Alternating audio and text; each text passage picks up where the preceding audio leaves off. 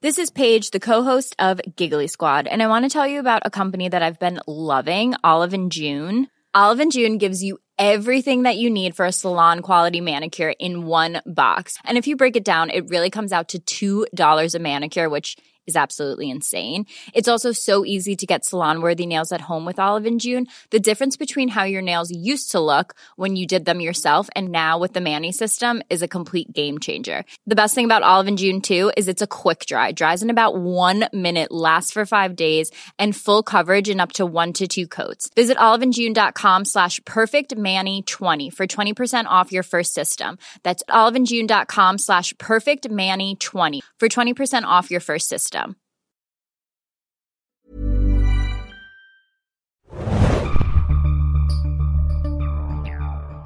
Hallihallo, liebe Science-Fiction-Fans, Trekkies, Tracksters, Tracker äh, und all jene, denen die Föderation ein bisschen lieber ist als die Force.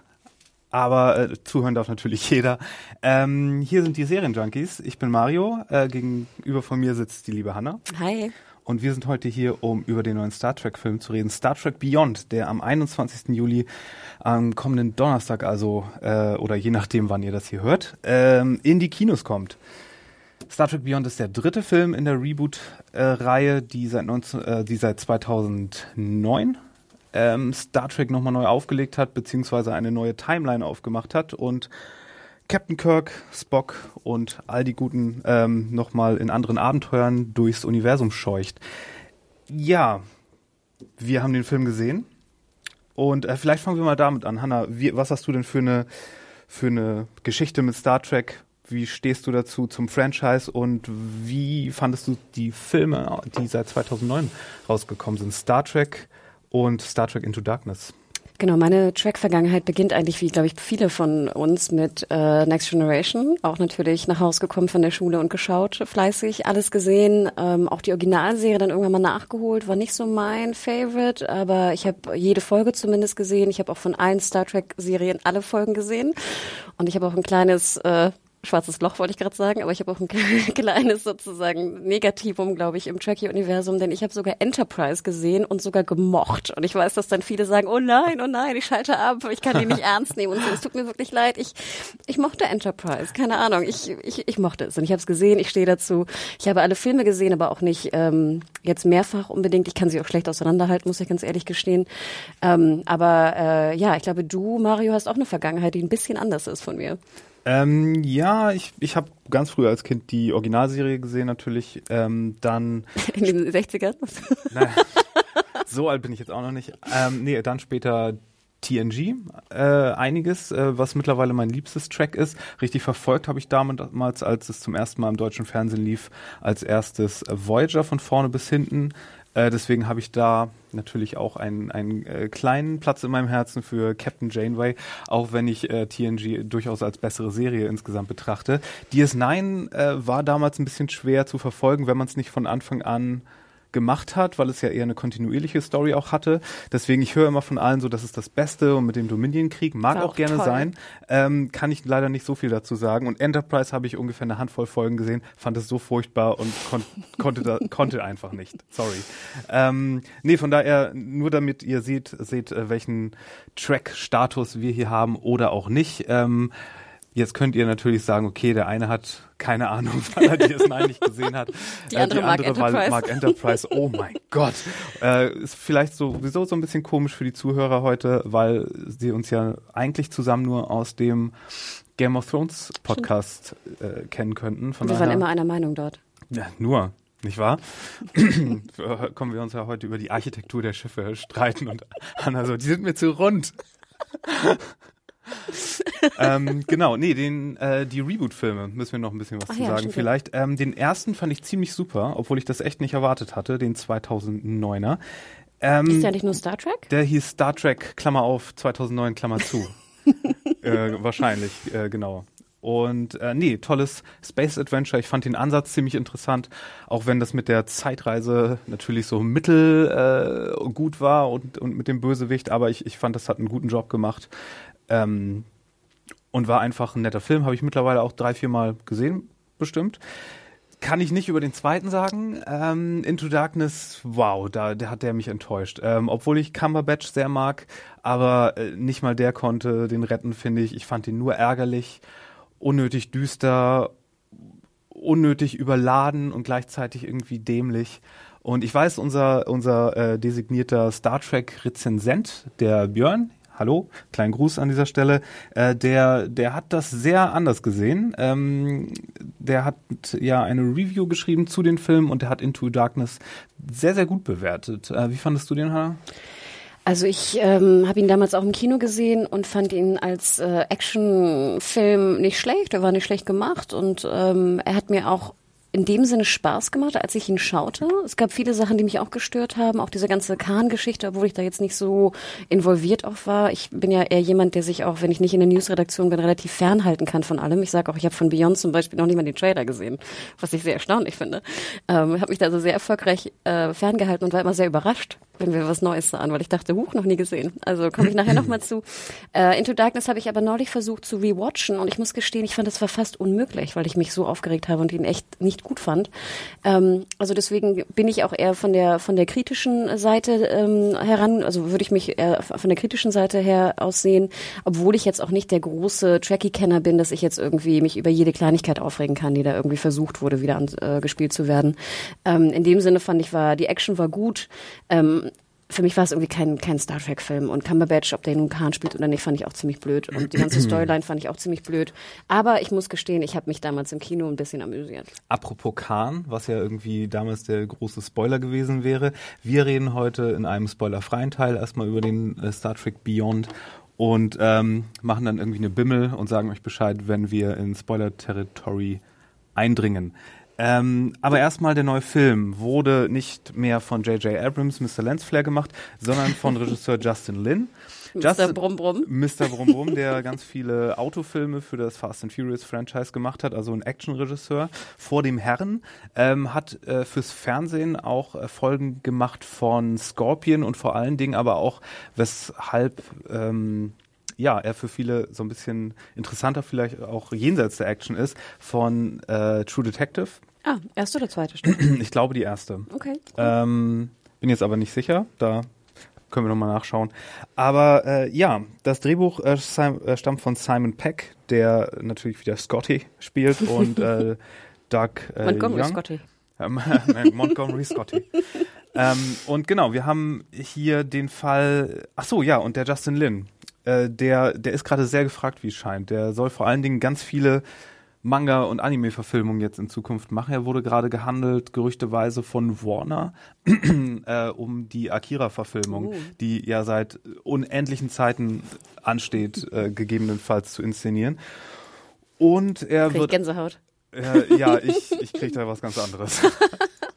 Aber ähm, dann soll er auch noch auf jeden Fall, das steht schon fest, äh, die Lone Wolf and Cup Ah, Reihe cool. Hab ich eine ja US-Adaption machen. Ja, aber eher in dem, in dem Sinne, dass es sowas wird wie äh, 47 Ronin, dass es wohl mit japanischen Schauspielern und Okay. so gemacht werden soll und wahrscheinlich dann auch in Japan, aber die sprechen dann irgendwie alle Englisch. Also Tom Cruise und Ich- spielt nicht ein Japaner? Keine Ahnung. Ah, nee, der hat ja auch keinen ist noch- Japaner gespielt. Das ist noch, das ist noch zu früh zu sagen. So, aber zurück zu Star Trek. Äh, Beyond. Ähm, die Enterprise ist auf ihrer Fünfjahresmission und Captain Kirk gespielt von Chris Pine hier äh, ist so ein bisschen ist so ein bisschen müde. Also wir wir haben da am Anfang so eine so eine nette Einstellung, so eine nette Sequenz an Szenen, wo er seinen Captain's Log einspricht und ein bisschen vom Trott erzählt, was das bedeutet, auf der Enterprise zu leben. Und wir sehen da all unsere Charaktere, wie sie da ihrem, ihrem Job nachgehen. Aber Captain Kirk, ja, der hat so ein bisschen so eine Sinneskrise, so ein bisschen so eine Existenzkrise und äh, fragt sich, äh, was soll das hier eigentlich alles? Äh, warum bin ich zur Föderation äh, gekommen? Was machen wir hier alles? Ähm, Diplomatie, schön und gut, aber äh, wofür, wofür stehe ich selber eigentlich? Und stehe ich für die Werte, für die die Föderation steht? Und dann hat er so ein kleines Heart-to-Heart mit Bones, der in diesem Film mal wieder der Showstealer ist. Also Carl Urban als Dr. McCoy. Der hat hier, ich glaube, mit Abstand die besten Lines im Film. ähm, die witzigsten und ist so ein bisschen aber auch auf elf gedreht. Also wenn ihr damals schon mochtet, dass Dr. McCoy irritiert und sarkastisch und nörgelnd durch die Gegend läuft, dann ist das hier euer Film, weil äh, ja, keine paar Minuten vergehen, ohne dass Dr. McCoy irgendwie, what, Jim, oh, ja, ich finde, find, er überspielt ja auch so ein bisschen, aber es passt irgendwie. Und gerade ja. weil er auch so in dieser Kombination mit äh, Spock äh, wirkt es noch irgendwie doppelt überspielt, finde ich. Ne? Und mit Quinter, der es ja doch eher, eher runternimmt. Ähm, hat mir aber gut gefallen. Aber vielleicht nochmal zum Anfang. Wir haben ja auch so eine Art Opening-Credit-Szene, wo wir sozusagen das, das alltägliche, sage ich mal, Leben von, ähm, von Captain Kirk sehen. Und zwar mit ähm, einer fremden äh, Rasse äh, wo er ja ein bisschen malträtiert dann wiederkommt. Ich fand, das war ein sehr schöner Opener. Und mir gefiel auch dieser bisschen langsame Opener ähm, im, im Flugzeug, wollte ich gerade sagen, im Raumschiff. Ähm, wir haben noch den wunderschönen Soundtrack von, von Giancino drunter. Ich glaube, es war eine Piano-Version, die wir da irgendwie hörten oder ein Pianostück. Ähm, und ich fand, das war ein sehr, sehr schöner Einstieg in den Film. Also ich war die ersten zehn Minuten sehr happy, weil ja. es war ähm, wahnsinnig, es war wahnsinnig rund. Wir sehen so dieses, was eine Art äh, kurze Mission, was erleb, erleben sie ähm, in den in den Missionen, auf die sie sich be begeben. Und dann sehen wir halt diese Hinterfragung von Kirk, die ich fast sozusagen den größten Anspruch fand im Film. Äh, mit Abstand. Äh, das war ja auch so ein bisschen angelehnt vielleicht an ich weiß nicht, sowas wie Star Trek 2, wo es auch ums Älterwerden geht und wo Kirk aus einem ganz anderen Grund äh, seine Krise hat, ähm, oder vielleicht auch Star Trek 5. Aber ja, nee, den Anfang fand ich auch sehr gelungen, auch weil er äh, Kirk ist da diplomatisch unterwegs und bei so einer Alienrasse, die auch wirklich mal Alien aussieht, die eher so ein bisschen wie waren die vierbeinig unterwegs? Ja, die sahen, waren so ein bisschen Hund, mhm. Waren auch so diese komischen Wuschelhunde, die so, weißt du, so, wie so einen Kranz haben ja. und so auf dem Arm sitzen, und, wie auch immer sie heißen. Und das Witzige an der Szene ist, man denkt zu, zunächst, es handelt sich hier um eine bedrohliche Situation, weil Kirk kommt hier mit einem alten Artefakt, was zu einer Waffe gehören soll oder irgendwie sowas und es soll als Friedensangebot da gereicht werden und die anderen sehen das aber überhaupt nicht so und rasten total aus und oh oh, Kirk wird gleich angegriffen und in dem Moment äh, wird hier perspektivisch klar, dass es sich um sehr kleine Kreaturen handelt und äh, Spoiler. naja, komm, den, äh, den ähm, Sagen wir das schon im, im Trailer? Nee, das also. weiß ich nicht. Aber das ist ja gleich am Anfang des Films. Ja, ja, das stimmt ähm, schon. Ich fand komischerweise auch die Frage, wenn du ein Artefakt bringst als Geschenk, ob es dann geklaut sei, fand ich auch eine ganz gute Frage eigentlich. Es, äh, ja, und das Akte, dieses Artefakt ist auch nicht nur eine nette Geste, sondern ähm, ist auch wirklich das MacGuffin des Films, was wir äh, später dann noch, was später dann noch wichtig wird, was der Bösewicht für seinen Plan braucht, für seinen, für seinen bösen, bösen Plan. Stimmt. Da war die Mission noch verknüpft, ne, mit der allgemeinen Storyline. Ja, wobei ich glaube, das war auch eher so. Im ursprünglichen Drehbuch hatte Kirk an dieser Stelle bestimmt irgendwie so ein Blumenbouquet von Riegel 7 mit dabei oder was weiß ich. Irgendwas anderes Nettes, romulanisches Ale. Es gab auch sowas wie romulanisches Ale in diesem. Ach ja, Äh, Genau, weil äh, Bones und ähm, äh, ich will mal Pike sagen, warum auch immer, das ist glaube ich eine Mischung aus Pike und Pine und Kirk. Kirk ja. ähm, und Kirk äh, trinken dann natürlich und es ist sozusagen, ich fand es war eine ein wunderbarer Anfang. Ich war sehr hm. glücklich die ersten ja. Minuten. Allerdings, wir äh, lernen dann auch ganz schnell die neue Space Station kennen, die dort gebaut wurde, ähm, die Raumstation Yorktown die ein riesiges Gebilde ist, was irgendwie stadtgroß ist oder wenn nicht, so, wenn nicht sogar noch größer mit künstlicher ähm, Gravitation und Atmosphäre und es ist ein so sehr verwinkeltes Gerät, wo äh, so in allen möglichen Winkeln so die Hochhäuser äh, stehen. Das ist so ein bisschen so Inception meets Elysium. Ja. Oder, ja, ich meinte ja gestern schon zu dir, so habe ich mir, glaube ich, die, das Ding aus Neuromancer vorgestellt. Ja, da gab es auch so eine Raumstation, wo er von den Rastafarian-Leute hingebracht wird. So, meine, meine, Antwort zu Mario war, okay, das ist mal 20 Jahre her, dass ich Neuromancer gelesen habe. Auf jeden Fall äh, sehen wir da in einem, in einem kleinen Augen, im Augenwinkel sieht Captain Kirk da das, was groß newstechnisch letzte Woche angekündigt wurde, ist nämlich ähm, Sulu mit seinem Ehemann und seiner Tochter. Es wird nicht gesagt, ob das äh, Demora Sulu ist, wie wir sie aus äh, Star Trek 7 kennen. Äh, es wäre kein eine Enterprise, wenn nicht ein Sulu am Steuer sitzt, war da, glaube ich, der Spruch von Captain Kirk. Ähm, nee, aber wir sehen die nur so, äh, Kirk sieht sie nur wie äh, sie Zulu abholen, als sie da kurz Aufenthalt haben. Und das war eine sehr süße, süße Angelegenheit. Ich habe mich da sehr drüber gefreut. Ähm, und das war auch sowieso die Stelle im Film, wo die emotional ergreifendsten Sachen, fand ich, passierten, weil wir haben zum einen diese Sache, erster, erster ähm, LGBTQ-Charakter in der Star Trek-Geschichte. Da kann man schon mal so ein kleines Fuck yeah irgendwie ist das schon angebracht. Ähm, ist auch wichtig für die Story, weil ähm, wenn es später um die Sicherheit dieser Raumstation geht, ist Zulus Familie so ein bisschen, ohne dass sie irgendwie auch nur eine Zeile Dialog haben, ist sie so ein bisschen die emotionale Fallhöhe. Also die anderen Leute sind alle so anonym dort, aber wir wissen, dass Zulus Familie dort ist. Von daher ist es auch nicht unwichtig, glaube ich, dass wir da so einen kleinen Anker hatten, weil sonst wäre die ganze Gefahr für die Station, glaube ich, so ein bisschen anonym gewesen. Ach, interesting. Ja, also, das ist so habe ich gar nicht drüber nachgedacht, aber stimmt. Fand ich jetzt so im Nachhinein. Es war nicht nur, um irgendwie hier die, äh, die Schwulheit von Zulu da kurz zu platzieren. ähm, und es war, fand ich schön eingebaut. Auch vorher sehen wir noch das Bild, glaube ich, das Zulu, ne? Von, genau, von seiner hat. Tochter auf seinem Steuerpult es war so, Es war einfach da, das fand ich so schön. Da wurde ja. jetzt kein großer Hackmack drum gemacht. Dann, äh, apropos emotionale ähm, emotionale Tritte in den Magen. Ähm, wir sehen dann natürlich hier auch äh, Pavel Chekhov, gespielt von äh, Anton Jelchin, der ja vor kurzem äh, leider tragisch mit nur 27 verstorben ist. Äh, und er hatte mehr zu tun in diesem Film, als ich dachte. Also ähm, ich weiß nicht, ob sie das dann später nochmal so umgeschnitten haben, aber Absolut. wenn der Film eins gut gemacht hat, fand ich, war, dass es, dass die ganze Crew hier, dass alle gut was zu tun hatten. Ich habe mich auch gefragt, ob sie nachher noch ein paar Szenen mit reingenommen haben, weil ich finde, der Charakter ist schon ein bisschen dünn von ihm. Ne? Und ja. ähm, ich, es, es tat schon ein bisschen weh, fand ich ihn mir anzuschauen. Also ja. ich merkte, wie wirklich so die Emotion auch bei mir dann einfach losging.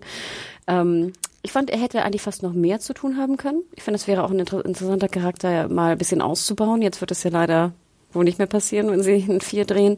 Ähm, ja, das war, du hast recht, das war ein sehr, sehr krasser Moment, emotionaler Moment im Film. Und auch er, fand ich, hat äh, schauspielerisch hier ein bisschen aufgedreht äh, wie auch wie auch Bones. Ähm, aber er er war so derjenige, der sein Russischsein, glaube ich, nochmal auf zwölf geschaltet hat. Sagen, und, dann, Captain, Captain. Ja, und dazu noch so eine fast so eine italienische Handbewegung. da muss man darauf achten. In jeder Szene ungefähr benutzt er noch irgendeine Hand, wo ich immer denke, auch wenn er an der Konsole steht, wo du denkst, du brauchst vielleicht beide Hände, um da rumzudrücken, benutzt er auf jeden Fall noch eine Hand, die irgendwo nach oben geht, um nochmal was zu symbolisieren. Ja. Aber ähm, sehr traurig, ja. Und äh, dann der dritte emotionale Schlag in kürzester Folge. Äh, wir haben hier auch wieder äh, Zachary Quinto als äh, Spock an Bord und er bekommt die traurige Nachricht vom Vulkanischen Council, dass ähm, der Ambassador Spock, also sein zukünftiges Ich, was äh, ja zurückgereist ist und die ganze neue Timeline auch mit verursacht hat in dem ersten Film, dass der verstorben ist, was äh, ja auch so eine sehr komische Gefühle, die hier nur in einem Science-Fiction-Film vorkommen können, hervorrufen muss, nämlich äh, da ist jemand, den ich kenne, gestorben, aber der ist auch irgendwie ich, aber irgendwie auch nicht, weil es wurde ja schon etabliert, dass ich nicht die gleiche Geschichte durchmachen werde wie Spock. Ähm, sonst könnte er ja auch sagen, so, wenn wir nur eine lineare Zeitlinie hätten, okay, ich weiß, dass ich hier in diesem Abenteuer nicht sterben werde, weil ich weiß ja, wann ich sterbe, aber nee, so funktioniert das nicht. Ähm, aber ja, das ist natürlich auch der Abschied von Leonard Nimoy, der auch in der Zwischenzeit zwischen dem letzten und diesem Film verstorben ist. Und beide Schauspieler bekommen äh, am Ende des Films eine kleine Widmung, ähm, was natürlich auch sehr sweet ist. Genau, und wir haben natürlich auch noch einen anderen tragischen Moment, äh, und zwar die Trennung scheinbar von Uhura und Spock. Ja, ich glaube, da sind alle ganz furchtbar traurig drüber, weil das so das Herz des ganzen Franchises natürlich, natürlich war. Das war auch der Main-Fokus der Geschichte. Ja, ähm, wie ihr hört, sowohl Hannah als auch ich waren die ersten Minuten eigentlich ziemlich happy mit dem neuen Star Trek Film. Was, was ist passiert? Vielleicht auch nochmal vorweg für diejenigen, wir haben ihn in, äh, in der Originalversion gesehen in 3D. Ja. Ähm, ich fand, ich glaube, wir beide haben immer so Brille kurz abgenommen und geguckt, wie dunkel es wirklich ist. Es war ziemlich dunkel anfangs, fand ich. Ähm, und es war jetzt auch nicht sonderlich super, die 3D-Effekte, fand ich. Also auch absolut, wenn ihr die Möglichkeit habt, ihn ohne 3D zu sehen, würde ich sagen, guckt ihn ohne 3D. Das ist sonst immer mein Spruch, Hannah. Das habe ich, glaube ich, zuletzt bei Warcraft gesagt und sonst auch immer. Nee, äh, ab, absolut. Der Trailer zum Film sah ja sehr hell aus und äh, sehr, als wenn der Film, als wenn das Franchise wieder zum ersten Film zurück möchte, weil das war eher so ein bisschen leichter, so ein bisschen Space-Abenteuer. Der zweite war dann ziemlich düster. Und von daher sah der Trailer, jetzt ist uns hier die Technik runtergefallen, der Trailer sah so aus, als wenn das 3D-mäßig eigentlich kein Problem mit der Dunkelheit werden müsste. Die Szenen allerdings, die auf der Enterprise spielen, sind dann doch sehr, sehr dunkel. Und da siehst du manchmal von Charakteren wirklich nur noch eine Silhouette. ja, da bin ich immer ganz froh, dass äh, Kirk äh, gelb trägt. Das sieht man. Genau. Aber die Uniformen waren ja auch ein bisschen anders. Sie hatten ja draußen dann später diese Jacken an, die eher so wie die Enterprise-Uniform daherkamen mhm. und nur noch also vereinzelt ihr Farbschema. Was ich sehr schön fand. Ich fand sowieso Nee, ich fand die nicht schön. Ich Enterprise-Fans, bitte. ja, das sah so schön wie so, wie so Cargo-mäßig aus. Es sah ein bisschen actionreicher aus. Ja, aber ah, das ist so es gab, die. Es gab verschiedene Variationen. Sogar am Ende trägt Kirk auch noch so eine, weiß nicht, ob das die, Admirals, äh, nicht Admirals, aber die ähm, offizielle Uniform ist, hm. die war auch noch anders. Kam mir zumindest anders vor. Ja, die hatten da so ein paar Versionen, aber diese, diese reine, pure Uniform, die sehen wir weniger. Also wo sie nur ihr Gelb, Blau oder Rot tragen, ihre, ihre Offiziers- und äh, Wissenschafts- und, und äh, Technikuniform. Ja. Ähm, Wollen wir vielleicht zum Fazit kommen und dann den Spoiler-Teil beginnen? Was denkst du? Äh, zum Fazit schon? Nee, wir können ja noch, wir können noch ein bisschen was erzählen, bevor wir hier, bevor wir hier zu äh, weit gehen. Und zwar, ähm, dass sowohl Captain Kirk als auch Mr. Spock die Föderation verlassen wollen, es gegen voneinander allerdings nicht wissen. So, das kommt am Anfang dieses Films. Äh, Spock, äh, Kirk aufgrund seiner Existenzkrise, Spock aufgrund dessen, dass er, dass er Vulkan wieder aufbauen will. Aber dann kommt natürlich der Plot dazwischen und der Plot hat mit dem von Idris Elba gespielten Bösewicht Krall zu tun. Von einer Alienrasse, die wir noch nie gesehen haben. Ähm, und ja, da fängt dann das große Action-Abenteuer an und es ist größtenteils ein Action-Abenteuer. Also noch mehr als die ersten beiden Filme, würde ich sagen.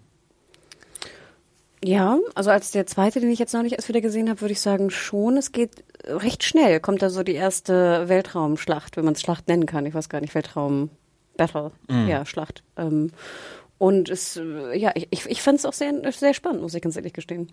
Okay. Ähm, ich weiß nicht, die Action-Szenen von Lynn, die sind mir so ein bisschen zu, wie soll ich sagen, zu Born-Identität mäßig. Also, wenn ihr euch vorstellen könnt, so diese Dokumentar-Style, ähm, wackelnde Kamera, die so immer hinter den Charakteren herläuft. Wenn man auf diese Art von Action-Szenen steht, und davon haben wir eine Menge, weil die Hälfte des Films, sage ich euch gleich schon mal, findet nicht im Weltraum statt, leider. Das ist ja vielleicht auch etwas, das mir dann nicht so zugesagt hat. Und was im Weltraum stattfand, hatte sehr viel mit so kleinen Sonden zu tun, die äh, so einen Schwarm ergeben, was jeder Blockbuster jetzt scheinbar haben muss. Entweder sind in Superheldenfilmen oder Actionfilmen oder riesen Blockbustern haben wir am Ende eine riesige Wolke oder einen riesigen Schwarm oder sonst was. Und ähm, ich weiß nicht, warum die Leute das mal für mal für eine gute Idee halten, weil wenn wir dazu noch Kamerafahrten haben und irgendwie tausend sich andere bewegende Sachen, ist das mit dem 3D-Effekt äh, hast du teilweise keine Ahnung, was du da anguckst. Ja, ich finde vor allem jetzt, äh, da es halt relativ dunkel war, dunkler Schwarm, dunkles Weltall, dunkle Brille. Hm. Also ich finde, das wirkt einfach nicht so schön. Ja. Ähm, das ist eher so ein bisschen mein Problem gewesen. Ich fand jetzt den Schwarmangriff eigentlich ganz, ganz interessant. Ich fand auch interessant, das werde ich jetzt nicht spoilern, sondern nachher im Spoiler-Teil auch noch besprechen, was dann mit der Enterprise passiert. Fand ich auch interessant.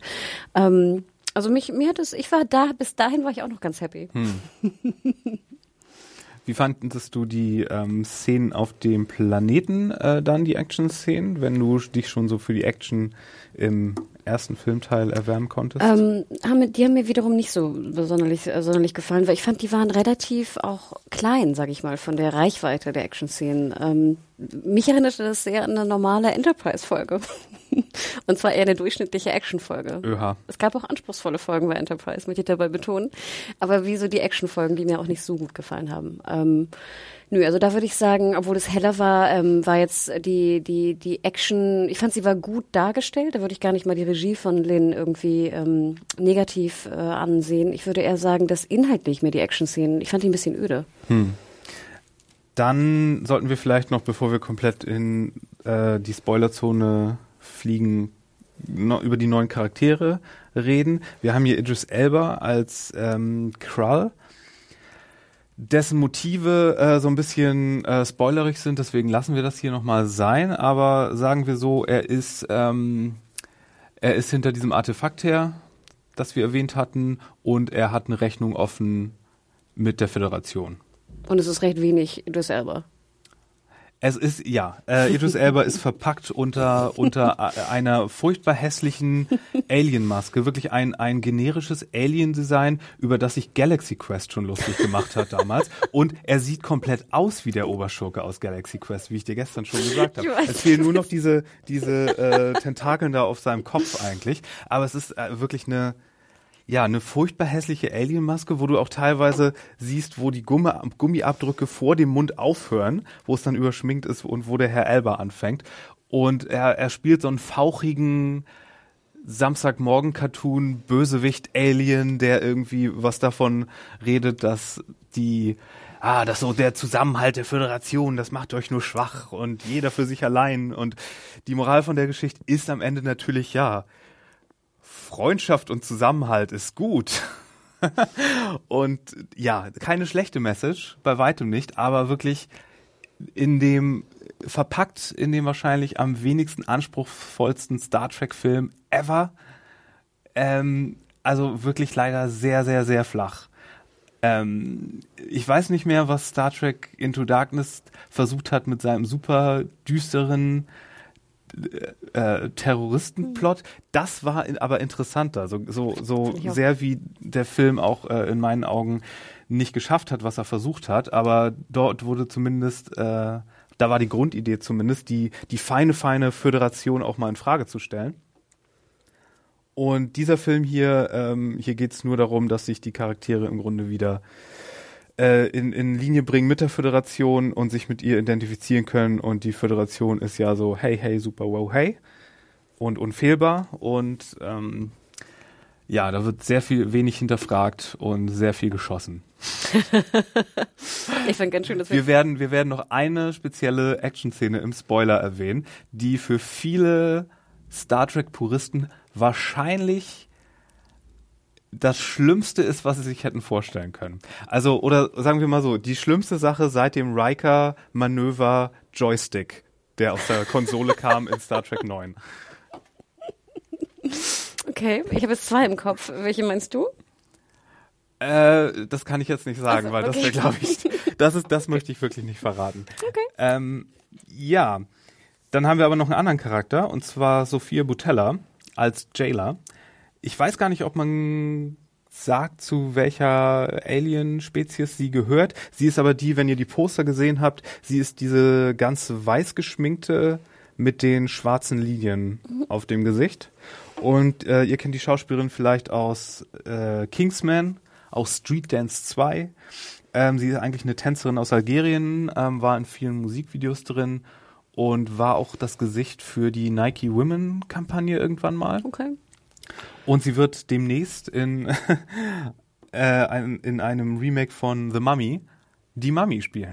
Ach ey? Ja. Oh, schade. Sie hätte eigentlich auch sozusagen den, den anderen Charakter sein können. Ne? Okay. Nee, mir hat sie ganz gut gefallen. Also ähm, ist jetzt, also jetzt nicht von der Rolle her, sondern vom Spiel her fand ich sie okay. Ich fand, das war auch von, von der Charakterzeichnung her auch ein okayer Charakter, ähm, der so ein bisschen auch also ob er nun da war oder nicht, ist auch ein bisschen egal, fand ich im Endeffekt. Mhm. Aber ich finde, sie hat die Rolle ganz gut gemacht. Also ich habe da überhaupt keine Einwände. Ähm, auch sie mit äh, Montgomery Scotty zusammen war, fand ich ein schöner Mix, ein schönes Duo. Und ähm, ich habe sie gerne angeschaut. Ich bin gespannt, was mit ihr weiter passiert. Ja, ähm, aus einem Grund, den wir jetzt auch noch nicht verraten, wird die Crew später äh, aufgeteilt in so in so Paare und da und da wird sie dann äh, mit Scotty zusammengetan und sie ist ja äh, über ihren Hintergrund verraten wir jetzt auch noch nicht so viel. Sie ist aber so eine, so eine weibliche Actionheldin, die die wahrscheinlich hier im Franchise haben wollten, weil Uhura ja nun jetzt nicht so die Asskickerin ist und auch hier äh, eher auf sich auf ihre Kommunikationsskills besinnt wieder, äh, was ja auch nicht schlecht ist. Ähm, nee, also sie ist ein spaßiger Charakter. Ähm, ob es mit ihr vielleicht trotzdem so ein paar Probleme gibt, besprechen wir gleich nochmal. Aber ich glaube, da sie auch visuell so interessant ist und da sie so äh, so ein super Badass ist. Vielleicht so ein bisschen zu Badass. Also sie ist so eine, die gut in allem ist, sofort, weißt du, und alles kann und alle bekannten Charaktere, die wir kennen, so in den Schatten stellt. Da haben wir so ein paar Szenen gehabt äh, mit Kirk, mit Scotty, äh, wo das drin vorkam. Ähm, aber sie ist, sie, sie ist so eine coole Figur, gerade so für, für kleinere Kinder, dass ich glaube, sie wird so ein äh, Liebling, was so Cosplayer angeht, für mm, so äh, weibliche Star Trek-Fans und auch sehr junge Star Trek-Fans, glaube ich. Ich glaube, so. Also ich kann mir gut vorstellen, dass wäre ich zehn oder so, hätte ja. ich gerne die, die, Figur von ihr. Nee, auf jeden ich Fall. damit spielen. Ich, genau, entweder als Actionfigur oder genau. dann halt äh, als Cosplay. Also von daher, das war schon sehr nett. Ähm, hätte sie in einem besseren Film sein können? Vermutlich. Ähm, aber lass uns doch noch mal Willst du vorher noch mal sagen, was dir gefallen hat und was nicht so mhm. ohne Spoiler? Dann können wir danach gleich damit weitermachen. Genau, ich, ich denke ja immer sozusagen daran, wie ging es mir im Kino? Das ist mir immer wichtig, gerade als jemand, der jetzt äh, Star Trek kennt, aber jetzt auch nicht der Superfan ist. Und äh, wie gesagt, der Anfang hat mir sehr, sehr gut gefallen. Ähm, von der von der Machart her war alles äh, supi. Ich fand auch das Team wirkte unheimlich eingespielt, vielleicht auch durch die schöne Kombo zwischen äh, Spock und ähm, ich will immer Pille sagen bei uns. Meine Namen sind heute total verworren. Und wie gesagt, der neue Charakter, wie ist sie? Lalala oder so? Jayla. Jayla. Und äh, Scotty, das fand ich war alles super. Auch der den Plot, ich fand eigentlich ganz immer ganz schön, wenn es jetzt nicht um die große Weltzerstörung geht. Also wenn wir denken so an an Superman und sowas, da finde ich immer, ne, je größer, ich finde es eigentlich ganz schön, wenn es auch mal ein bisschen kleiner gedacht wird. Und äh, im Endeffekt ging es ja auch noch eine, um eine Zerstörung. Aber Millions of people have lost weight with personalized plans from Noom, like Evan, who can't stand salads and still lost 50 pounds. Salads, generally, for most people, are the easy button, right? For me, that wasn't an option. I never really was a salad guy. That's just not who I am. But Noom worked for me. Get your personalized plan today at Noom.com. Real Noom user compensated to provide their story. In four weeks, the typical Noom user can expect to lose one to two pounds per week. Individual results may vary. Fand, die war relativ klein und kurz gehalten. Also wenn ich weiß nicht, vom, vom Timing her weiß ich gar nicht, wie lange das wirklich im mhm. Film drin war. Aber ich fand gut, dass es jetzt nicht noch eine, eine Stunde irgendwie Weltzerstörung war oder noch die Erde zerstört werden sollte oder irgendwas. Haben wir den gleichen Film gesehen? War das so lang? Äh, es ging doch die ganze Zeit darum und der ganze Showdown drehte sich doch auch um die Zerstörung oder nicht von ja, aber es war in Anführungsstrichen nur eine Station. Es war ja. nicht sozusagen die Erde. Übrigens, der Name der Station, Yorktown, ist, glaube ich, der ursprüngliche Name der Enterprise gewesen. In dem ersten Gene Roddenberry Skript, was er NBC geschrieben hm. hat, war, glaube ich, war es, glaube ich, die, hieß sie, glaube ich, Yorktown. Okay. Klingt, kann gut sein. Ähm, also mir kam es kürzer vor, also ich fand es ganz gut. Im Endeffekt fand ich es aber fast auch ein bisschen zu klein. Ich bin da selber, glaube ich, in so einem Zwiespalt, über den ich auch nochmal nachdenken muss. Vielleicht kommen wir im Spoiler-Teil nochmal dazu. Ähm, zu viel ist das schon. Nein, zu wenig. Ja, genau, Nein. genau, genau. Ähm, und mir hat auch ein bisschen, was du schon angedeutet hast, der Planet, ich fand ein bisschen schade, dass wir nicht mehr im Weltraum waren irgendwie. Mhm. Also ich fand, das war irgendwie so, ja, es kam mir halt vor im Endeffekt wie eine, eine eine Actionfolge, eine sehr, sehr gut gemachte Action-Episode von Enterprise. Und das fand ich fast ein bisschen schade. Ich weiß nicht, ob man dafür wirklich ins Kino gehen müsste. Mhm. Ähm, für jeder, für jeden, den die Star Trek mögen und die Bock haben, jetzt irgendwie Popcorn-Kino zu sehen, würde ich sagen, klar, geht rein, ihr werdet Spaß haben. Die, wie gesagt, die Charaktere sind gut und ich finde, das ist ja auch meist die Hauptsache. Ähm, aber so ein bisschen, ich habe so ein bisschen so ein unbefriedigendes Gefühl, daraus zu gehen. Also ich bin immer noch ein bisschen unbefriedigt im Endeffekt zurückgelassen worden. Und das finde ich ein bisschen, ein bisschen schade. Ähm, in dem Sinne würde es auch von mir eigentlich nur drei Sterne geben. Mhm. Äh, ja, ich soll meine Review noch schreiben. Ähm, hoffe, die ganzen Trekkies äh, werden das äh, verzeihen, dass es nicht der übliche ist, aber der, der war andersweitig äh, involviert, was diesen Film anging. Und der eventuell ja auch, wenn er deine noch liest, vielleicht noch eine nachschiebt, wenn es eine andere Meinung ist. Mal sehen. ähm, ja, ich bin auf jeden Fall gespannt, was andere davon halten. Die, die Rezensionen sind so ein bisschen gemixt. Ähm, so die bisher raus sind, die ich gesehen habe. Ähm, viele finden den aber auch ziemlich gut. Ich weiß nicht, ich war mit den Action-Szenen so gar nicht an Bord. Ich hatte mich eigentlich auch gefreut auf so ein lustigen Actionfilm wie den ersten. Ich, ich konnte den Action-Szenen in diesem Film gar nichts abgewinnen, entweder weil man auf im, in den Weltraumszenen überhaupt nicht gecheckt hat, was da unbedingt abgehen ging mit diesem Schwarm. Dann ähm, äh, später auf dem Planeten war mir das alles auch zu ruckelig von der Kamera her und ähm, die schönsten Sachen waren eigentlich ja die Charakterinteraktion, wenn die Leute gemacht haben, äh, wofür sie wofür sie äh, sozusagen in der Föderation sind. Das war alles ziemlich nett. aber ähm, das hätte ich alles in einer viel, viel, viel besseren Story gehabt. Ähm, ich weiß nicht, ob ich ihn ob ich ihn besser fand, sehr viel besser fand als den zweiten oder ob ich beim zweiten nur so geschockt war bei Into Darkness, äh, wie viel schlechter ich den fand als den ersten damals. Deswegen fällt es mir schwer, den, den einzuordnen. Aber ich müsste sagen, er ist eher bei mir auf der schlechten Seite bei Into Darkness als auf der guten Seite beim 2009er. Ähm, der kommt leider, also leider ist das Franchise jetzt mit dem dritten Film die, das, äh, das äh, Zünglein an der Waage, wie Felix immer gerne sagt, äh, gewesen. Und leider ist das Franchise jetzt neigt leider in die Schlechtrichtung seitdem. Und und äh, freue mich sehr, sehr, sehr viel mehr, sehr viel mehr auf die äh, neue Serie von Brian Fuller, die ja nächstes Jahr auf dem Programm steht. Star Trek, Klammer auf 2017, Klammer zu. Jetzt ich dachte CBS All Access oder so. ja, wie, äh, welche zu Netflix kommen wird international, mm. wie ja gestern erst groß angekündigt wurde, mit allen anderen Serien äh, aus dem Star Trek-Universum auch was 700 noch was Episoden ausmacht. Ich muss gestehen, als ich dann so unbefriedigt aus dem Kino kam und dann die News las, war ich wieder happy, weil das ist wirklich so, dass wir also die neue Serie und auch alle alten Serien äh, bei Netflix haben werden, spätestens im nächsten Jahr. Und ich muss gestehen, das würde mich sehr, sehr, sehr, sehr dazu einladen, mal einen Rewatch endlich zu machen. Mm. Ja, auf jeden Fall, das auf Netflix zu haben, ist natürlich was Feines.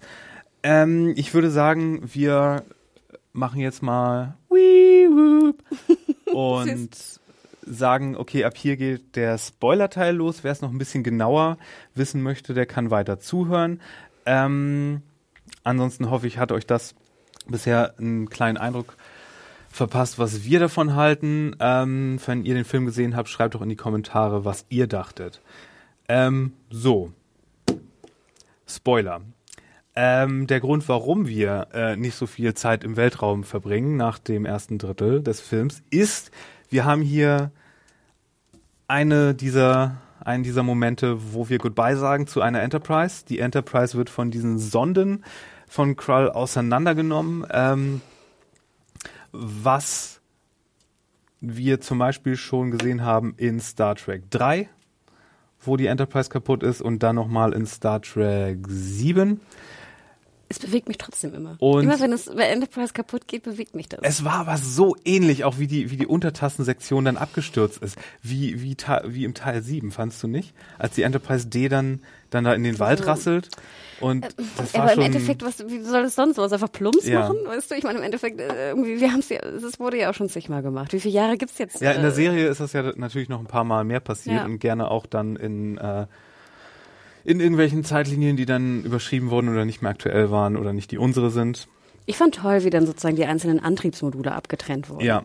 Ich fand das sah gut aus. Ich kann dir aber nicht mehr sagen, wie es passiert ist, weil äh, dieses ganze Gewusel ja, mit den so äh, mit diesen äh, Drohnen oder Sonden oder wie wir jetzt dazu sagen, es sind kleine Einmann-Raumschiffe mhm. im Grunde, die die sich wie ein Schwarm bewegen und Genau, die Enterprise äh, zerstören, die auch äh, nicht, äh, die durch die Schilde dringen, die auch so ein bisschen, das fand ich auch ganz geil, so in sich in die Haut des Raumschiffs bohren und dann kann, gehen sie so auf ja, und dann hüpfen weil so die, die, Schilde, die muss man dazu sagen, nicht aktiviert wurden. Die haben die Schildfrequenz irgendwie durchschaut. Mhm, genau. Warum? Das äh, hat wahrscheinlich sogar noch eine Erklärung, äh, da kommen wir dann gleich drauf. Mm, ja, dann geht's auf den Planeten und dann geht das, das äh, Pairing los. Wir haben Spock natürlich mit Pille, das konnten sie sich nicht äh, verkneifen. Und das ist auch wirklich gut. Also Spock wird verletzt. Ähm, das war eine der besten Szenen, wo, wo er ihn dann verarztet. Wie gesagt, die, immer die Sachen, wenn sie tun, wo sie am besten dran sind, dann waren das eigentlich richtig gute Szenen.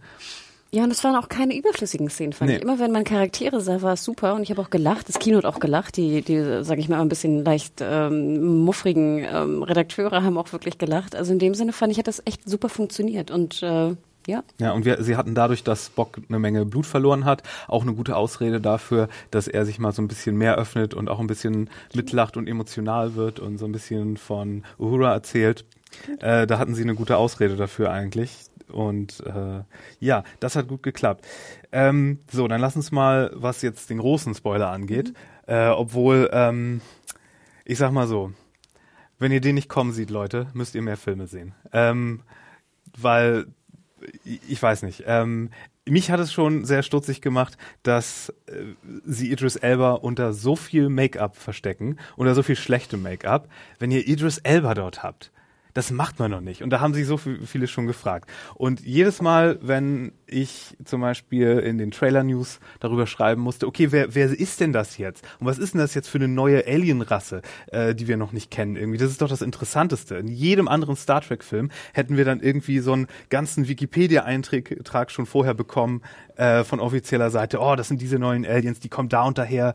Das ist deren Mission. Erinner dich an den ersten Film. Der Bösewicht hier, ähm, der hatte einen ganzen Comic bekommen mit, mit der Vorgeschichte äh, von ihm und sowas. Da wurde sehr viel verraten. Wenn du hier in einem von J.J. Abrams produzierten Film bist und du bekommst so wenig Information, dann ist schon mal was fishy.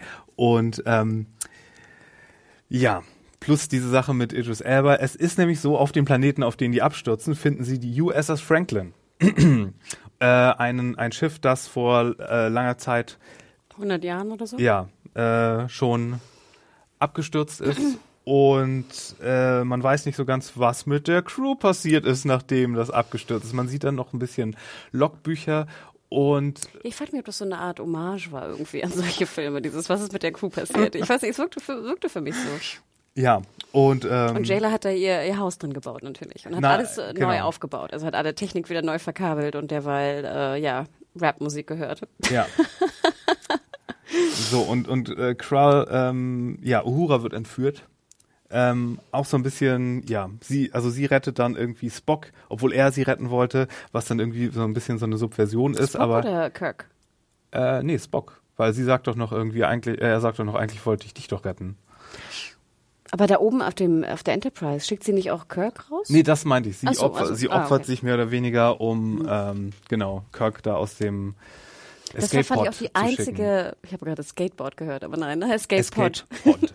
Das fand ich auch die einzige richtige Szene von Uhura, wo sie so ein bisschen irgendwie Talent beweist, finde ich so richtig. Na, sie hat ja, ich meine, sie macht ja kommunikationsmäßig Na Sachen. toll, piep, das, piep, ist, piep, piep. das ist auch wichtig. Es können nicht alle Actionhelden Helden sein. Ich meine, es ist schon.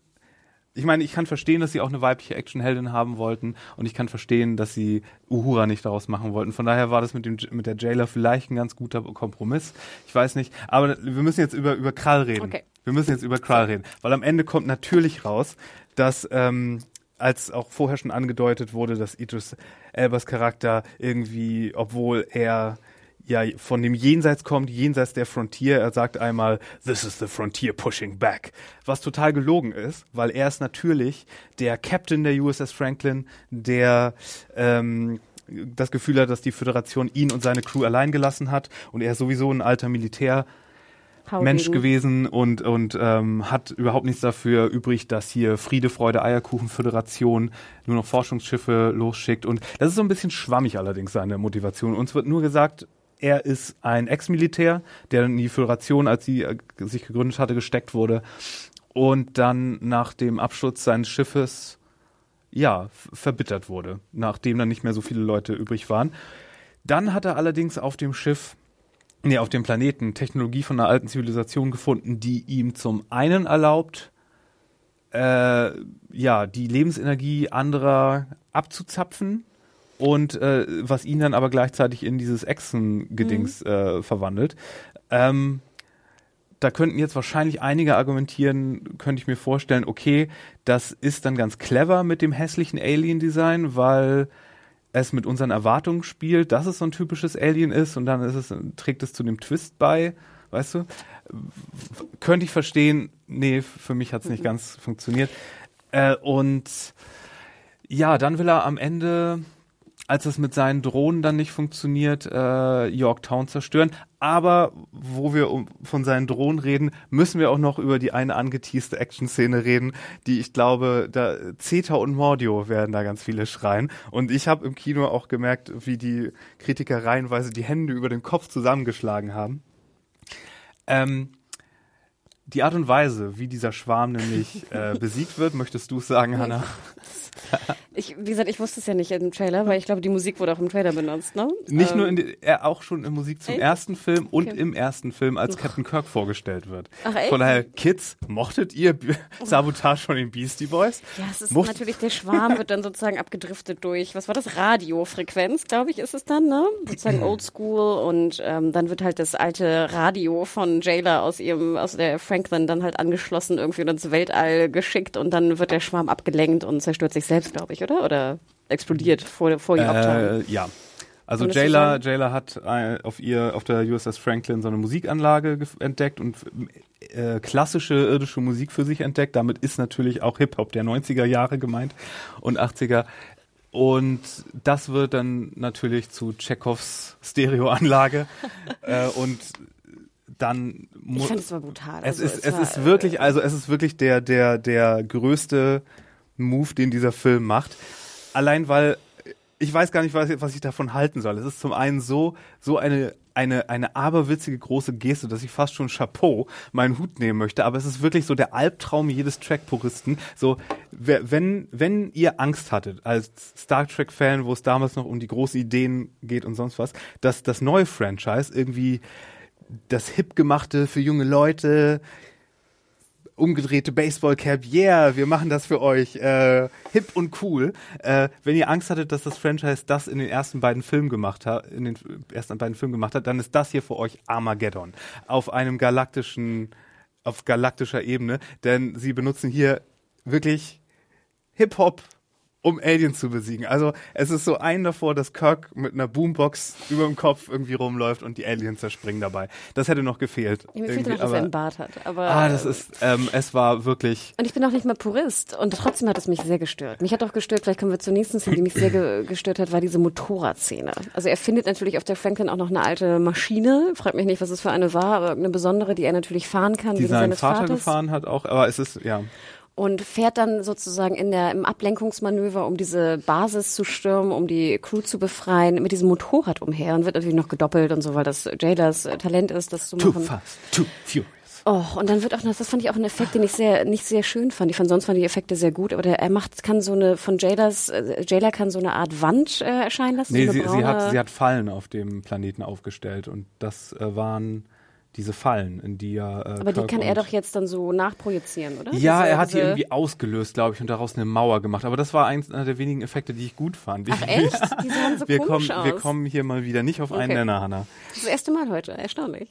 Ja, nee, also das war, das war wirklich, ähm, man, ihr müsst es eigentlich sehen, Und um es zu Pine glauben. mit dieser Brille sah auch Es- selten dämlich aus. Es war wirklich ein bisschen unfassbar. Aber es war schon wieder so outrageously unfassbar, dass ich, dass ich fast schon beeindruckt war von, von der schieren äh, Skrupellosigkeit dieser Szene. Aber auch wieder so das Typische, dass dann Jada natürlich, es muss wieder so ein, so ein Kampf geben, so ein Faustkampf. Und sie Ja, und genau, weil- zwei weil- Crow.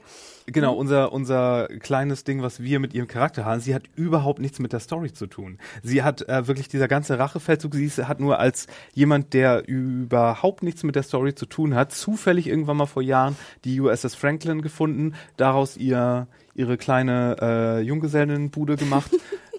äh, Es gibt auch keine anderen, die so aussehen wie Jayla oder so, ja, ne? Auch die ganze und, Menschheit auf dem und Planeten. äh, am Ende kommt, hat sie dann nur so einen Kampf gegen Kralls rechte Hand, weil sie sagt, ah, he killed my father, prepare to die. Sowas. Und es ist so ein bisschen schade, weil sie ist ein guter Charakter. Ich mag ihr Design, wie gesagt, ich mag ihre ihre äh, Moves. Sie hat einen coolen Kampfstil. Sie hat auch so eine interessante Waffe. Ich glaube, das ist in so Mhm. eine Schallwaffe vielleicht. So hat so ein bisschen auch an so einen klingonischen Schmerzstab Stimmt. erinnert. Diese ich Geräusche weiß nicht. auch gut, wenn sie es Ja. so drehte. Mhm. Das war, das war echt nett. Mm, Sie hat eine lustige Art zu reden. Mhm. Sie hat diese ähm, Alien-Eigenart, äh, wo Leute immer mit falsch betont den ganzen Namen aussprechen und. Sco äh, Montgomery Scott sagt, no, it's just Scotty. Und sie sagt dann, ah, Montgomery Scotty. Und so nennt sie ihn dann den. Rest des Films. Und das ist auch ganz cool, weil sie machen dann nicht aus ihr so ein Love Interest für Scotty, was auch. äh, man auch hätte leicht machen können, aber sie wird natürlich am Ende auch komplett assimiliert. Äh, in der letzten Szene äh, bekommt sie dann äh, die, Ja, die Föderation ist doch so gut die und toll. Föderation, genau, sie bekommt die Eintrittsmöglichkeit in die Academy und kann jetzt auch äh, wahrscheinlich im nächsten Film eine, eine Uniform tragen. Welche Farbe? Ja, das kommt Gelb. drauf an, das kommt drauf an, äh, was für eine Laufbahn sie einschlägt. Ja, Ne? deswegen, was du das schätzt. Also da sie äh, dann ja Sicherheit, ich weiß nicht. Oder Technik. Ja, das wäre ja beides rot. Ja, dann rot. Rot. Sie ist ein gutes Redshirt. Genau. Wobei, wobei wahrscheinlich blau besser zu ihrem Teint passen würde. Der hätte auch von mir kommen können. Nee, stimmt schon. Ja, aber das fand ich, äh, das war echt brutal, die äh, Geschichte. Was mich noch sehr gestört hat, und da, wie gesagt, ich bin keine Puristin von äh, Star Trek, aber auch, du hattest es vorhin schon erwähnt hier, Uhura sagt ja irgendwann, äh, kick some ass. Also mir fiel öfter auf, dass da einfach so Worte und Sätze benutzt wurden, die da so null reinpassten irgendwie. Also wenn du jetzt sagst, das ist so die Hipster-Version von, von Star Trek, fand ich, waren auch in vielen Sätzen, die einfach viel zu modern klangen und auch wo, wo ich dachte, der würde der jetzt dem, dem Chef oder dem, dem Captain das jetzt so sagen, das fand ich irgendwie ein bisschen komisch. Das ist mir negativ sehr aufgefallen. Also es war sehr von der Art und Weise, hat euch das im ersten Film gefallen? Vergesst den düsteren zweiten. Hat euch Sabotage im ersten gefallen? Hier habt ihr mehr davon. Mochtet ihr Cranky Dr. McCoy? Hier ist er noch mehr cranky. Und ja, sie haben Ja, andererseits auch machen wir dann weniger Weltraumschlachten und ich denke, wie kann man Weltraumschlachten nicht mögen?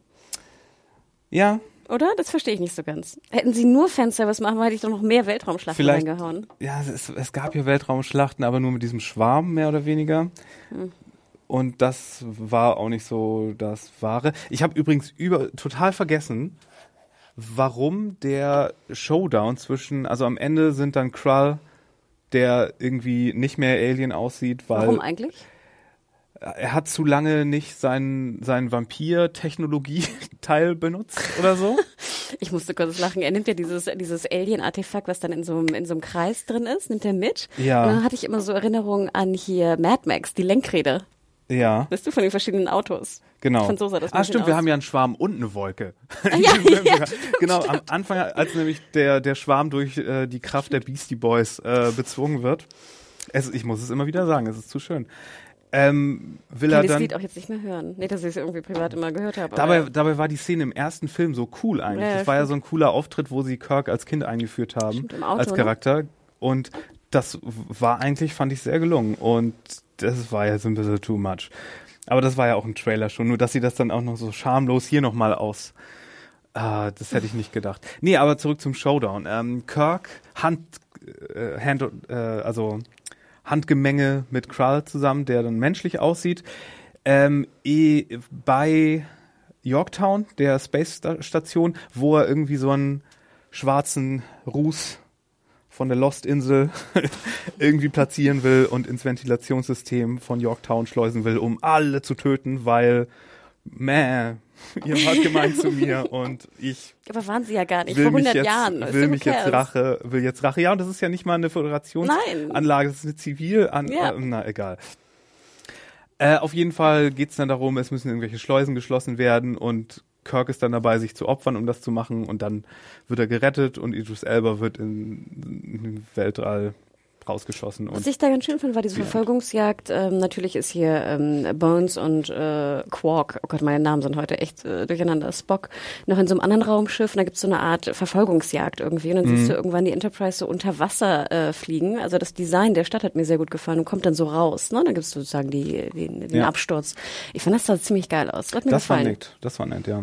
Es war auch nicht so lang. Deswegen, das meine ich sozusagen, die einzelnen Set-Pieces von Action-Szenen waren, fand ich genau die richtige Länge. Ich hatte nie das Gefühl, es ist jetzt zu lang. Ah, doch, ich schon. Selbst wo Elba und, und Kirk da oben in, dieser, in diesem Glaskasten natürlich oben äh, über den Dächern äh, kämpfen, das hat mich nicht gestört. Ich fand auch diesen, wie sie dann so rausgehen mit diesen fliegenden Partikeln, das fand ich auch ganz cool. Na gut.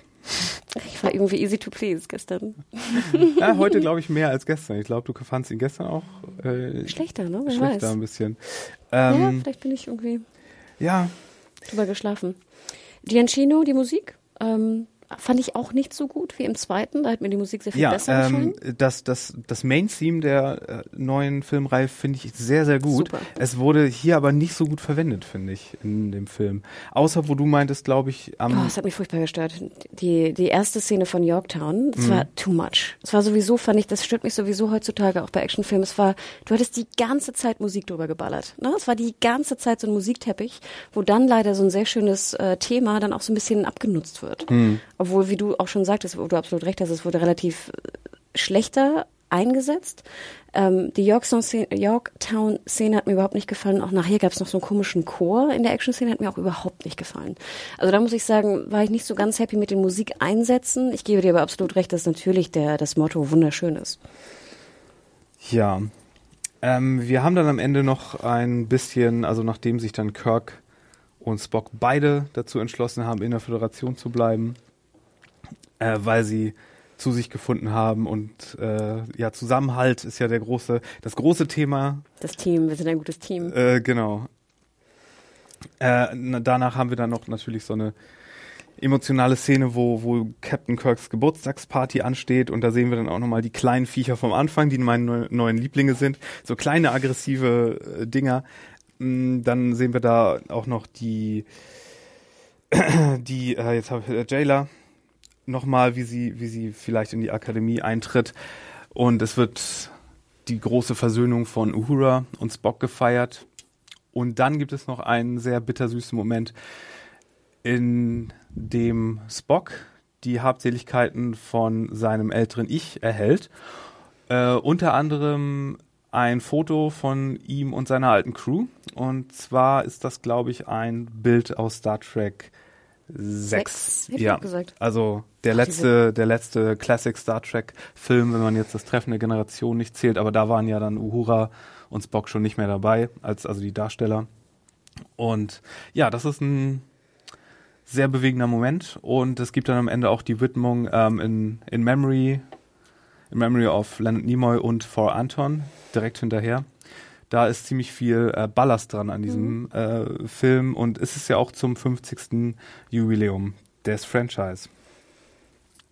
Ja, ähm, was steht als nächstes an? Star Trek 4 wurde bestätigt gerade. Haben wir äh, schon gesehen. Ich glaube, Chris Hemsworth spielt da wieder mit, äh, wurde bestätigt als ähm, Xbox Vater. Cool. Der ist wieder mit von der Partie. Und ja, wird natürlich interessant zu sehen sein, was sie sich dann ausdenken. Ich war so ein bisschen enttäuscht hier auch, weil sie weil es ursprünglich, glaube ich, zumindest gerüchteweise hieß, dass die Klingonen hier auch eine größere Rolle spielen äh, oder überhaupt eine Rolle. Sagen, Wir haben sie ja nur einmal gesehen und da sahen sie ja, ne, da waren sie ja diese im neuen Design auch. Und äh, ich weiß nicht, wenn sie diesen Twist weggelassen hätten mit, wenn sie sich den hätten verkneifen können, von Idris Elba und ein, einfach einen Aggressor, einen Alien-Aggressor gebraucht hätten, der so ein bisschen auf, ähm, ja, ihr seid so schwach, weil ihr so einen so auf Friede, Freude, Eierkuchen macht. Warum hätte das nicht einfach auch eine Klingon-Story sein können. Ich, ich habe mich ja sehr gewundert, dass Simon Pegg äh, das Drehbuch geschrieben hat, obwohl er ja auch diverse Sachen geschrieben hat. Übrigens noch mal eine britische Serie Spaced, mhm. die ich mhm. auch gesehen habe. Aber er hat ja auch schon ein paar Filme gedreht. Und da fragte ich mich auch, wenn ich jetzt ein Star Trek Drehbuch schreiben würde, würde ich doch mir überlegen, was sind eigentlich die coolsten, die coolste Alien-Rasse oder die coolste Rasse, die wir haben. Und ich frage mich, warum jetzt in den neuen Filmen die Klingonen noch nicht richtig, richtig mhm. vorkamen. Ja, die, die Romulaner wurden ja auch nie richtig gut gemacht. Äh, der, Star Trek 10 ist, finde ich, der schlechteste Film mit Into Darkness, den wir im ganzen Franchise hatten. Ähm, ja. Oder? Aber ich finde, es fände es gut. Also wenn jetzt wirklich Klingonen kämen in, im vierten, fände ich es gut. Ja, die brauchen dann aber, glaube ich, noch mal ein kleines Makeover. Ja, auf jeden diese, Fall. Das sah ja eher aus nach einer Bodymod-Convention als irgendwie nach Klingonen. Ja, ich bin gespannt. Wird Justin Lin wieder Regie führen? Wahrscheinlich nicht, oder? Ähm, nee, ich, also ich weiß es gerade nicht, aber ich würde mich wundern, weil er scheint ja jetzt erstmal mhm. viele, viele Angebote oder zumindest für viele Sachen im Gespräch zu sein. Ähm, und wir werden sehen, wie die Fans, glaube ich, hierauf reagieren auf den Film, ob äh, der große Konsens dann ähm, landet, dass es ein guter Actionfilm war für die Leute. Wie gesagt, mein, meiner war es nicht, aber das liegt auch an meiner Präferenz an an Action-Szenen, ich mag halt dieses Shaky Cam äh, nicht und finde für 3D komplett diese kleinteiligen Schwarmdinger komplett ungeeignet. Würdest ähm, du den Leuten empfehlen, reinzugehen oder sagen, okay, DVD, Blu-ray reicht? Äh, ich würde sagen, das hier ist komplett ein, was zum Ausleihen. Krass. Ja, okay. also äh, wenn man jetzt nicht komplett tracky ist, kann man hier wirklich warten, glaube ich. Hm. Ähm, zumal, wenn man tracky ist, ich meine, wir tun hier sowieso überhaupt niemandem also wir werden niemandem hier in die eine oder andere Richtung, glaube ich, verführen. Wenn ihr Trekkies seid und ihr wisst, wer ihr seid, dann werdet ihr sowieso in diesen Film gehen und äh, hier diesen Podcast wahrscheinlich nur hören, um zu checken, was für faktische Fehler bezüglich des Franchises wir hier vom Stapel lassen. Aber äh, und um uns dann in den Kommentaren zu korrigieren, was ihr sehr gerne machen könnt. Aber äh, nee, ich glaube, wer diesen Film sehen will, das ist wie Star Wars. Wir, wir, wir müssen hier niemandem sagen, geht rein oder nee, geht nicht rein. Die Leute, die reingehen werden, werden reingehen. Allerdings, wenn ihr erst seit dem Vielleicht, wenn ihr erst seit dem neuen Franchise dabei seid oder wenn ihr Star Trek so als generelles Action-Franchise kennengelernt habt und äh, nee, obwohl dann ist der Film vielleicht im ehesten was für euch. Aber Sagen, ne? Also ich, ich würde auch sagen, also wenn, wenn ihr gute Unterhaltung haben, also Popcorn-Kino, kein 3D findet, finde ich wäre schon relativ sinnvoll. Ähm, nette Charaktere, bisschen lachen, ne? absolut, äh, geht rein, alles gut. Wenn ihr jetzt wirklich irgendwie eine, eine philosophische, anspruchsvolle Geschichte äh, sehen wollt, wo ihr mal irgendwie ein paar Gedanken ähm, äh, investiert und äh, drüber nachdenkt im Nachhinein, dann würde ich sagen, nee, guckt lieber ein paar gute TNG-Folgen. ja, also der, der Plot hier ist wirklich absolut Dünn. dünnstes. Also Ja. da war, da ist der erste Sehr anspruchsvoll im. Gegensatz zu.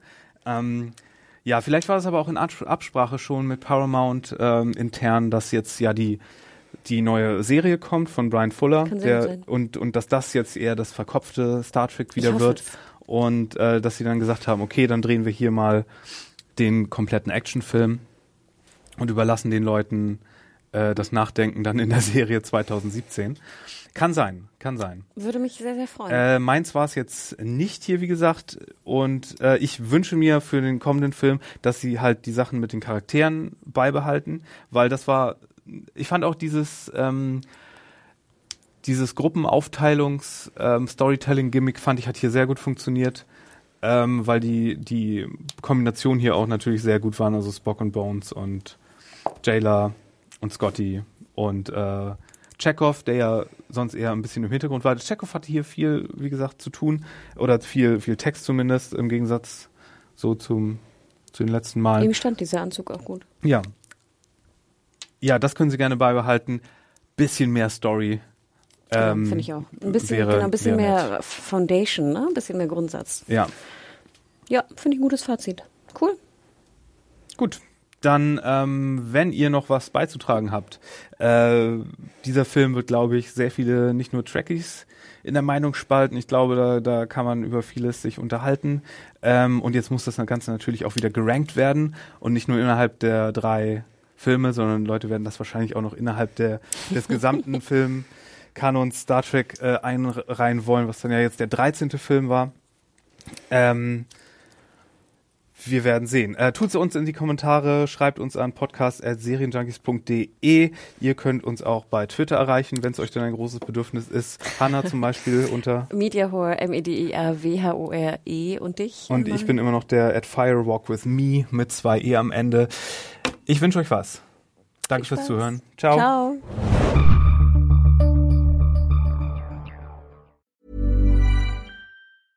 Normally, being a little extra might be a bit much, but not when it comes to healthcare. That's why United Healthcare's Health Protector Guard fixed indemnity insurance plans, underwritten by Golden Rule Insurance Company, supplement your primary plan so you manage out of pocket costs. Learn more at uh1.com.